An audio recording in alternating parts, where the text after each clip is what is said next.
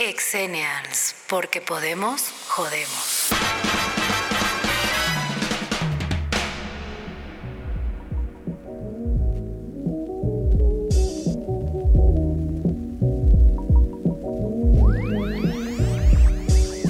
Hola, bienvenidos a todas y a todos a este programa denominado Exenials. Y estoy con nada más y nada menos que con Chuy. Hola Chuy, ¿cómo estás? Hola, hola, muy buenas tardes, Anaí. Bien, bien. Estoy muy bien, muy contento de este segundo programa. Así es. ¿Tú qué onda? ¿Cómo estás? ¿Cómo te ha ido? Pues súper bien, eh, pensando en el tema que vamos a tocar el día de hoy, que es nada más y nada menos que las parejas tóxicas. Híjole, yo casi no sé del tema. ¿No? No, yo soy newbie en eso. Oh, ¿Qué es eso? A ver, dime. Novato, soy Ah, novato dentro de ello. ¿Será? Bueno, por lo menos en teoría, porque en experiencia yo creo que sí. ¿Cómo en teoría y en experiencia? Explícame. Sí, me refiero a que conocimiento real del tema en cuestión teórica, en cuestión de estudio psicológico, etcétera, etcétera, Sí no conoce. tengo verdadero Ah, conocimiento. Sin embargo, en cuestión de experiencia, creo que tengo algunas experiencias por ahí. Yo creo que todos tenemos experiencias, ¿no? Unas más tóxicas que otras. Y, y en la parte teórica tienes razón, probablemente pocos tengan esa información en concreto. Pero la pregunta es, ¿esto de las parejas tóxicas es nuevo o ha existido siempre? ¿O, o cómo es que nos metemos a este rol de las parejas tóxicas? Porque lo tóxico no es exclusivo de mujeres. No, claro ¿No? que no. Los hombres también son tóxicos, Eh, No creo. ¿no? es cierto.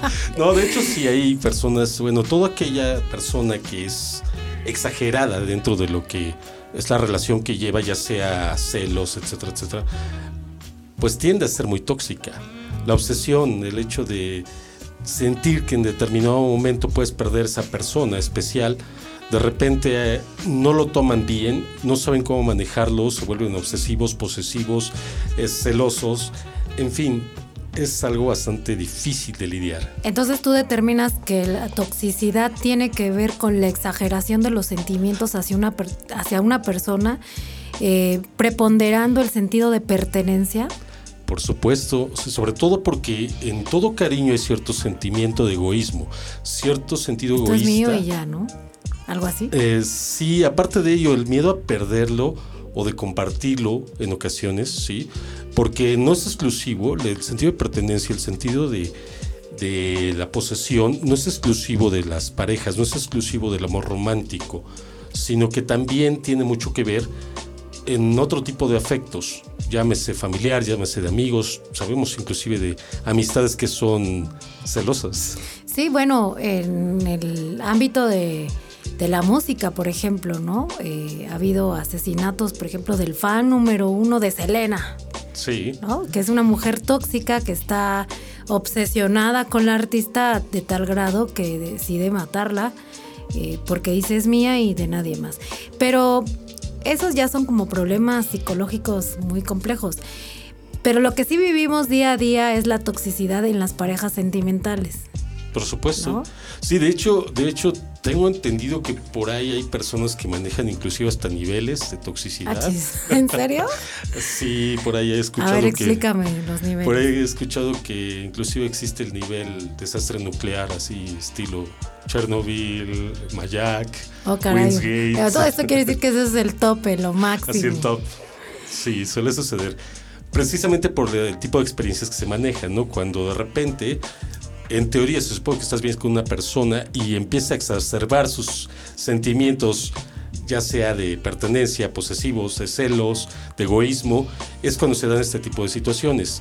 Ya muy, muy extremas, pero en exageración, que no te pueden ver ni siquiera platicar con alguien o dar un like o cualquier cosa porque explotan. Claro, oye, pero este tema de la toxicidad, ¿la vas aprendiendo en el camino o ya la traes desde casa? ¿Tú qué crees? Yo creo que parte y parte, ¿no? Sí. Porque en gran, en gran medida son sentimientos, o mejor dicho, patrones aprendidos, heredados, que en determinado momento, si tú los ves en casa, tiendes a repetirlos. Los seres humanos somos, eh, vaya, entes de patrones, que Sí, tendemos a repetir patrones. Y si tú tienes un patrón en casa que estás viendo, una de dos, o lo repites o definitivamente lo, le, das la, la, espalda completamente, das un giro de 180 grados porque no aceptas esa situación. Sin embargo, la mayor parte de las personas tienden a repetir estos patrones. Por eso es que se da este tipo de problemas. Oye, pero ciertamente este tipo de patrones es de pareja. Sí. Por ejemplo, apenas me enteré de un noviazgo de, no sé, 13 años, cada uno debe tener 13, 15, algo así. Y el novio de 15 le dice a la novia de 13, no te vuelvas a juntar con esas niñitas, compañeras de la escuela, porque son mala influencia para ti. Y comenté con otra persona y dije, ¿cómo este chico puede determinar que dos niñas de 13 años son mala influencia para otra niña de 13 años? Pues el chamaquito no tiene ni idea de eso, pero obviamente ese comportamiento lo ha aprendido en casa. Eso lo ha aprendido en medios de comunicación, ya sabes, series, películas, telenovelas, La Rosa de Guadalupe, por nombrarte unas, y obvio lo repite. Pero aquí es donde nosotros tenemos que romper ese patrón. Y entonces la niña de 13, a lo mejor si tuviera una buena comunicación con sus papás, lo comentaría y los papás probablemente le tendrían que aconsejar que no dejara que eso pasara. Sin embargo, como no existe esa comunicación o ese acercamiento, pues deja pasar esa decisión. Y esa es una de muchas decisiones tóxicas que van a ir tomando como pareja. Sí, pero si checamos la raíz más ontológica de lo que es el, la toxicidad o este tipo de comportamientos, la vamos a encontrar de hecho en la infancia, el hecho de que, que los padres tendemos a justificar el comportamiento de los hijos, a consentirlos en demasía. O sea, cuando ellos de repente quieren algo, o por ejemplo con la mamá, a fuerza quieren que hagan las cosas que el niño quiere y la mamá lo consiente y lo acepta y lo acepta, los niños siempre buscan llegar hasta el límite. Prueban, intentan una y otra vez hasta Ellos van subiendo de nivel. Claro, para ver hasta dónde pueden llegar, en qué medida pueden manejar a sus propios padres. Y lo peor de todo es cuando se da demasiado ese consentimiento, en demasía. ¿Por qué? Porque convierte al niño en un manipulador él cree que puede obtener lo que necesita haciendo berrinches. Y, si, conforme va creciendo, llega el momento en que si los berrinches no le sirven, empieza a utilizar otro tipo de estrategias, donde ya vienen los chantajes emocionales, vienen los supuestos... Pues, me voy a matar si me dejas. Sí, ese tipo de comportamientos. Y es que si tú me quieres, tienes que hacer lo que yo diga. Y es que si tú me amas, tienes que portarte así, así asado. Y aparte de eso, llegan a ser muy inteligentes en esta área de modo tal que realmente. Sí, la otra parte muy tonta para dejarse, ¿no? No necesariamente, porque llegan a ser muy inteligentes como los mentirosos, los mentirosos obsesivos, llegan a ser también muy hábiles para mentir, de modo tal que. Que no identifica. sí, lo hacen con una naturalidad brutal. Malditos, yo he caído en sus garras. yo creo que todos hemos caído, porque todos tendemos también a la mentira. Es otro comportamiento muy común del tóxico, mentir, engañar, ocultar las cosas y las maneja de modo tal que te envuelve. Es como el clásico de encuentras a tu novio haciendo algo que no debe o lo cachas en una infidelidad o cualquier otra cosa que genere un problema. Tú vas, le reclamas y resulta que el tipo es la víctima, ¿no? Sí. Y, tú dices, pero ah, yo te iba a reclamar a ti, pero al final del día tú eres la mala. Entonces, a ese nivel de inteligencia te refieres que te van envolviendo de tal forma que tú acabas creyendo ciertas partes de su historia. Y aparte de ello, te sientes culpable. ¿De verdad piensas que eres tú la que provocó los problemas que tienen ahí como pareja? Entonces buscas compensarlo y aceptas aceptas de repente el comportamiento de este cuate y él posteriormente lo va a repetir y a repetir y a repetir y cuando te das cuenta ya llega el tipo y de repente te golpea y después te dice que tú tuviste la culpa. Y al rato nuevamente lo vuelve a hacer y lo vuelve a hacer hasta que llega el momento en que truena de una manera horrible y puede llegar a extremos muy fuertes. Totalmente. Sí, desde quedar hospitalizadas hasta la, inclusive la muerte. pero, pero antes de llegar a la muerte hay una transición de cosas negativas terribles, pero ese no es el tema de hoy. Tú hablabas, retomando, de los niveles de la toxicidad. Los niveles. Ajá. ¿Cuál, es el, ¿Cuál tú crees que es el primer nivel de la toxicidad? Para que ahí prendamos foco rojo y ya decidamos si nos quedamos en esa relación o nos vamos. Bueno, para eso se tiene que ser muy observador en los comportamientos. Pero estás enamorado. Aunque estés enamorado desde antes, desde antes de, enamorarte. Pero el tipo te gusta o la chica te encanta. Aún así, desde antes de que te y ves cómo camina y se mueve y te coquetea y dices, ¡ay, maldito sea! Sí, y tú vas aceptando las cosas en medida que tú quieres, pero necesitas ser una persona observadora, necesitas poner atención, eso es algo que la gente pero tiende Pero yo uso lentes, no observo bien. Aún así, tiende a obviar la gente. Es decir, se le olvida que de repente está viendo algo que no está bien, pero se hace la tonta. O sea, nos mentimos nosotros mismos. Sí, por supuesto. Yo veo al tipo que está buenísimo, que me encanta, o como sea que esté, porque a veces te gusta lo que realmente está fuera de tus estereotipos, ¿no? Te gusta el tipo, estás entusiasmada, o la tipa estás entusiasmado, pero tu, tu consciente ve perfectamente, o, tu, o será tu inconsciente, bueno, una parte de ti ve perfectamente la persona que es. Sí, por Tóxica, odiosa, flojo, eh, machista, egocentrista, etcétera, etcétera, etcétera, etcétera. Pero te das chance. Pues sí, mira, te pongo un ejemplo. Es cuando llega el tipo, o el típico galán así guapísimo, te echa una sonrisita y todo, ¿no? y te empieza a ligar y todo eso. Y llega el momento que te gusta tanto el tipo que tú cedes casi de inmediato, ¿no? Dices, eso, como ven. Y no sé si esperan que el tipo va a cambiar o algo, o que con ellos va a ser mejor. Y la verdad es que es ridículo. O sea, que no piensan que eso mismo que hacen con ustedes van y lo repiten por todos lados. Eso es muy clásico. El, el clásico chico, que fue así tal cual como tú lo describes pero así como te hace sentir a ti, hace sentir a 20 más, ¿no? Porque sabe perfectamente cuáles son sus cualidades y sus características para hacer eso y las explota. Y tú ves que te está coqueteando a ti y cinco minutos después le está coqueteando a otra y cinco minutos antes a otra, etcétera. Pero tú estás tan entusiasmada que lo aceptas y crees que con tu amor y con tu inteligencia y con tu quién sabe qué va a cambiar o contigo va a ser fiel. Tómala, cinco minutos después ya le está escribiendo a otra. Y tú, bien entusiasmada. Sí, suele suceder, ¿no? Pero no solamente es ello, también es el propio, la propia situación, te decía, de los padres. ¿Por qué? Porque heredan o repiten patrones. Si en determinado momento en casa le enseñan y ella acepta que tiene que ser una mujer sumisa, una mujer de casa, etcétera, etcétera la verdad es que llegan a tomar comportamientos. Inclusive yo publiqué algo que tal vez fue muy agresivo y es muy agresivo. bueno, para variar, ¿no? Pero este, algo muy agresivo que en donde yo las, yo denominé a un estereotipo de mujer como la mujer con síndrome de perro corriente, que acepta vejaciones, golpes, maltratos, hambres, enfermedades, de todo con tal, de... con tal de estar junto a su subnormal, junto a ese tipejo, pero lo hacen preponderando su gran amor que sienten por este tipo. Algo que es completamente absurdo y estúpido. Sin embargo, lo aceptan así porque para ellas eso es lo que significa amar. Y aunque sabemos que es algo ridículo, sí, sabemos que es algo absurdo, sin embargo, para ellas eso es lo, lo hermoso, lo grandioso, así tener a su hombre inclusive aunque se lo anden peleando con otras, ah. el tipo feliz de que se pelean ahí entre ellas por, eh, por él, o sea, es cuestión de ego y dicen, no, pues, qué bueno que se peleen por mí, ¿no? O sea, es una Ajá, y la vieja que se pelea es, ¿ya ves? Me lo quedé yo, ¿no? Pero te lo quedaste tú ahorita. Cuando te descuides ya va a estar con otra o con la que te agarraste a golpes.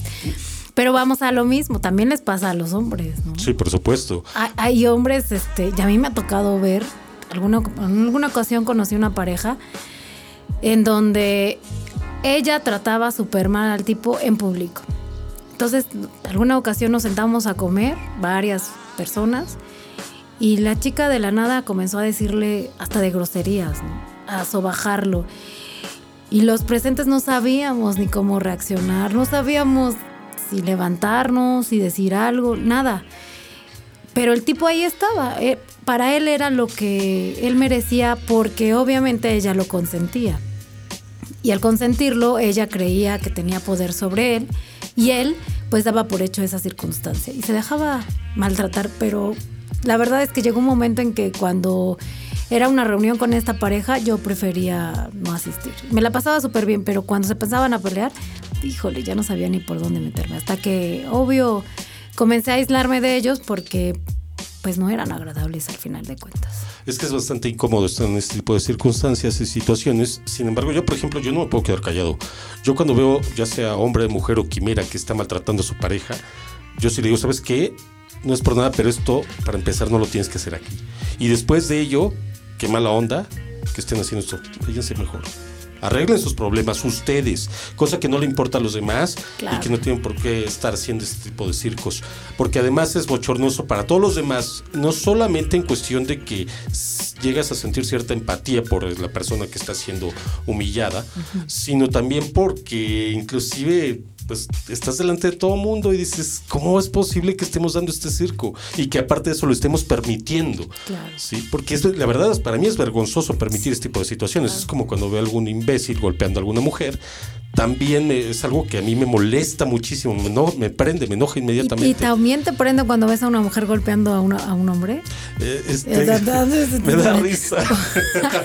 o ahí le echas porras a la chica y le dices, dale duro. No, pero me da risa, me da risa, sin embargo es algo también muy gacho, ¿no? Sí, claro. Porque fíjate cómo también cómo se ese tipo de circunstancias cuando cuando una pareja, en una pareja se da una situación de chantajes emocionales, que es con lo que empiezan, por ejemplo, cuando de repente en una pareja la mujer descubre que el tipo le está engañando y él por no perder a su familia o inclusive a ella, por no alejarse de sus hijos o por qué sé yo, acepta que ella lo maltrate y que lo humille, ¿sí?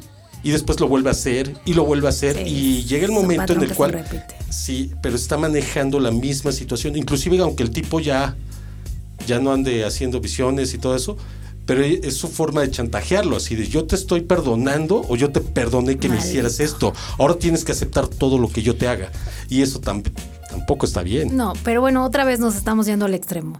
El primer nivel de la toxicidad es Hola, mi vida, ¿cómo estás? ¿Dónde estás? ¿Qué haces? ¿Por qué no me contestas? Te mandé mensaje hace cinco minutos y no me puedes contestar. Fui a buscarte a tu casa y no estabas. Este, ¿por qué le hablas a este tipo? ¿Por qué sales con esta tipa? ¿Por qué te vistes así? Etcétera, etcétera, etcétera. ¿O no? Eso te parece el primer nivel. Hay otro nivel. A mí se me hace muy extremo ya. Ah, ¿Cuál es el primer nivel entonces? Te decía que, que se tiene que poner atención en bueno, pero ya caíste con este tipo que te gusta. La primera, la, primera señal de alarma, sí, es el comportamiento, aunque no te digan nada. Tan solo por el hecho de que, por ejemplo, tú llegas, saludas a una persona, como hombre, llegas, saludas a alguna chica, le das un besito en el cachete, obviamente, de saludo, y la otra, tu pareja, se te queda viendo con cara de peta la chingada. o sea, ahí te está diciendo todo y ya sabes lo que va, lo que te va a esperar. E inclusive sí, pero a ver, primero vamos a ser novios. Pero no es que inclusive antes de ser novios. Por ejemplo, a mí me ha ah. tocado de repente alguna chica que te empiezas a llevar con ella, empiezas a platicar ahí por, por redes sociales, por ejemplo, y te empiezan a decir, es que yo no podría salir contigo, porque te escriben muchas. ¿Por qué te escriben? Dime, ¿por qué, te, ¿por qué, te, comentan? Y tú dices, ¿qué onda? O sea, ni siquiera tenemos nada en común. Oye, oye, pero bueno, a, mí no me ha pasado esa parte. Pero es que tú eres muy. Como un par de veces tal vez, pero no tanto. Sí, a mí a la primera no me pareces, bueno, vaya Dios. Pero como que hay personas que llaman a las personas tóxicas, ¿no? Como que parte, es parte de su naturaleza. Si, si no tienes una relación tóxica, no eres tú. Bueno, lo que pasa está en que eso te vuelve el centro de atención.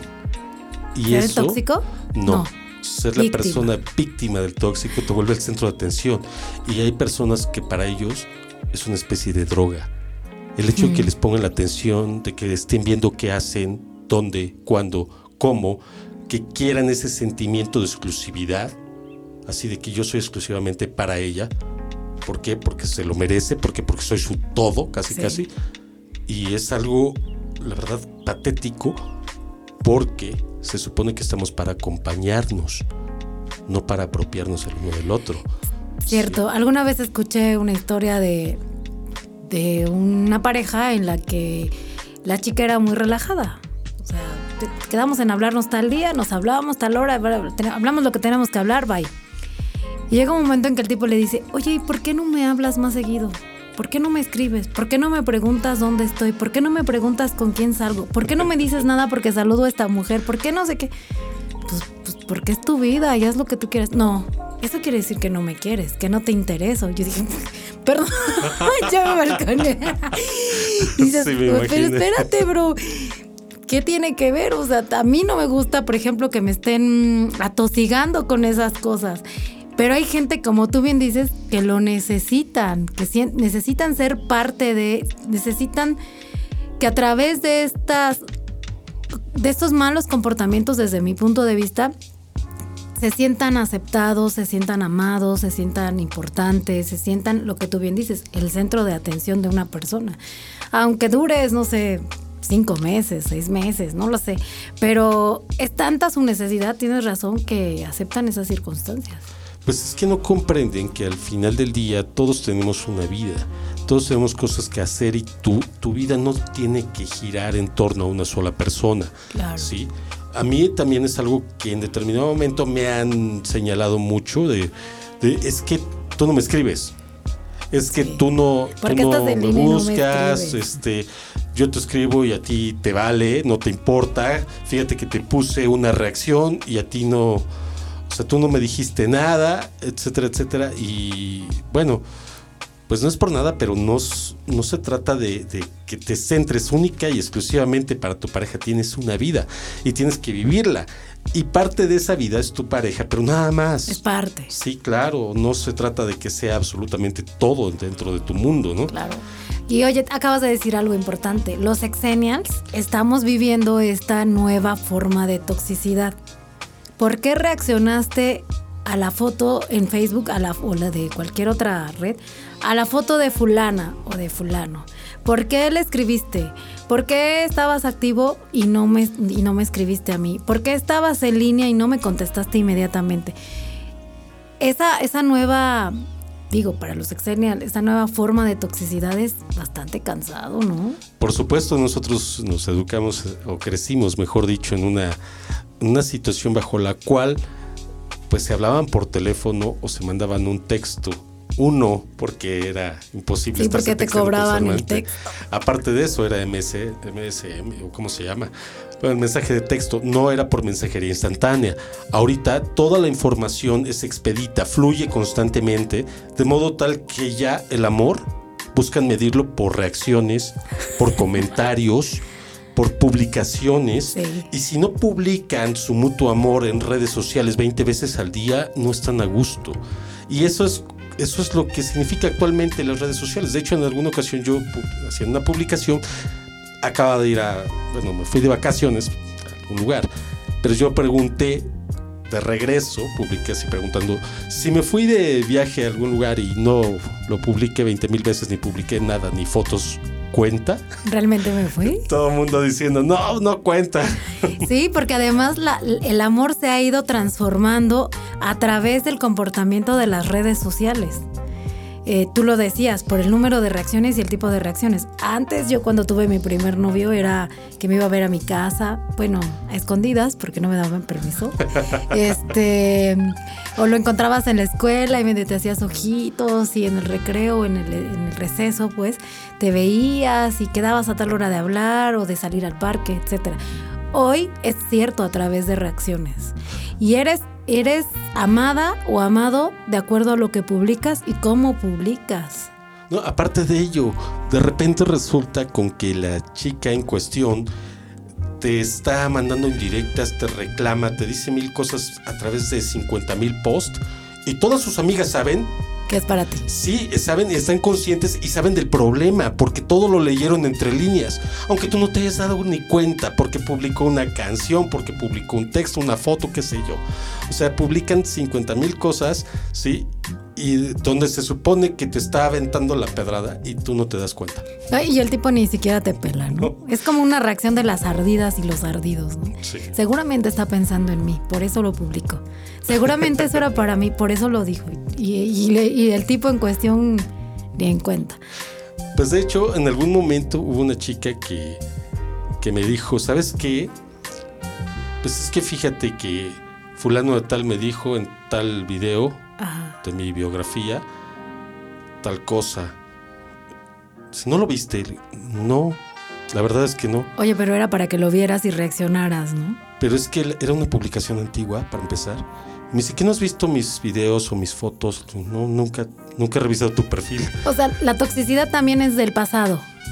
Claro, porque se supone que debiste haber checado su perfil, haber revisado sus fotos, sus videos, sus publicaciones anteriores para tener una idea de cómo era. Ah, sí, la vez pasada hablábamos de eso, que a través de un perfil de, red social podías determinar quién eras o qué persona era. Y entonces, si tienes una nueva relación, hay que borrar todo lo pasado para que no haya problemas de toxicidad. Pues en ocasiones sí, así es. En ocasiones, sí. Pero mira, es que depende de cada persona. Lo que sí te puedo decir es que este tema es demasiado extenso. Sí, muchísimo. Demasiado, muchísimo. Yo creo que ahorita ni siquiera tuvimos un foco como tal, o un, si tú lo quieres ver así, un guion, platicamos acerca de algo muy común, muy actual. Sin embargo, esto deja para mucho más. Sí. Para mucho más. Oye, oye, ahorita que estás diciendo deja para mucho más, estoy pensando en que va a haber una evolución. Y ahorita estamos viviendo una, las clases en línea. Estás en la plataforma de, para tomar tu clase en línea y tienes la, obviamente la imagen del maestro o maestra y todos tus compañeritos de clase. Ahí también habrá acoso en este tema de la toxicidad. De, Oye, te estoy viendo que lo estás viendo, o estoy viendo que no sé qué, algo así. Yo creo que sí, ¿no? Es muy probable, ¿no? Porque además la gente tiende a imaginarse infinidad de cosas, sobre todo cuando están o cuando estamos muy jóvenes. No, inclusive también los, los viejos y ancianos también. Sí. Dicen que si tienes una relación con una persona madura es ya estás como en otro nivel de estabilidad. Mentira. Sí, pues mira, Mentira. en algún momento eh, platicando con un amigo mío me dijo, es que las, las jovencitas lo hacen de corazón, o sea, ya las viejas por mañosas. Pero, pero de las dos De las formas dos, lo haces sí, por las- un objetivo en No, específico. y aparte de las dos partes, tanto del Sí, hombre como de la mujer. Pero te digo, por un objetivo específico. Si mi objetivo es que, esta que este hombre sea, que yo sea su, su centro de atención, si soy chava lo voy a hacer con amor, entrecomillado. y si soy madura, ¿con qué? Con inteligencia, Por entrecomillado también. Sí, por Entonces, supuesto. Ahora resulta que te manipulan o te chantajean emocionalmente, pero porque es por el bien de la pareja. ay, ay, En fin, es muy largo este tema, es algo de lo que vamos a tener que platicar posteriormente. Sí, pero hay que invitar a, a los que nos escuchan a que nos manden un comentario, un algo, para que también nos den su punto de vista de la toxicidad, porque obviamente ni tú ni yo somos expertos en el tema y solo hablamos de nuestras experiencias, ya sean personales o de nuestras amistades. Pero sí deben haber historias de toxicidad más complejas que las Sí, que tú por y yo supuesto. imaginamos. Y yo espero que realmente todos aquellos que escuchen tengan la posibilidad de compartir y si quieren podemos platicar acerca del tema, podemos inclusive citar alguna Sin ser experiencia que tuvieran. por favor. aunque sean tóxicos, va a ser aquí este algo totalmente anónimo en caso de que no quieran que se mencionen nombres, pero sí nos gustaría compartir de repente con alguno de ustedes o con todos los demás las experiencias que tuvieron algunos de ustedes. Porque Sus niveles de toxicidad, que no me quedaron claros, claros todos los niveles. es que eso es algo que se tiene que tratar también, o sea, son Sí. varios niveles y aparte de ello, pues yo soy una persona que tiene muy poca experiencia en todo eso. ¡Achú!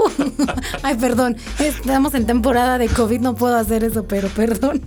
No, yo soy incapaz, realmente, yo soy incapaz de, de ser tóxico o de tolerar a tóxicas. Bueno, si alguien tiene que reclamarle algo a Chuy, también puede escribirlo. A Por ver si de supuesto, veras. claro que no va a salir al aire, pero claro que pueden reclamar. Pero podemos reírnos un poco. Chicles, o, chocolates. o llorar junto a ti, tal vez. Mira que yo no soy el único acá con cierta Ah. experiencia.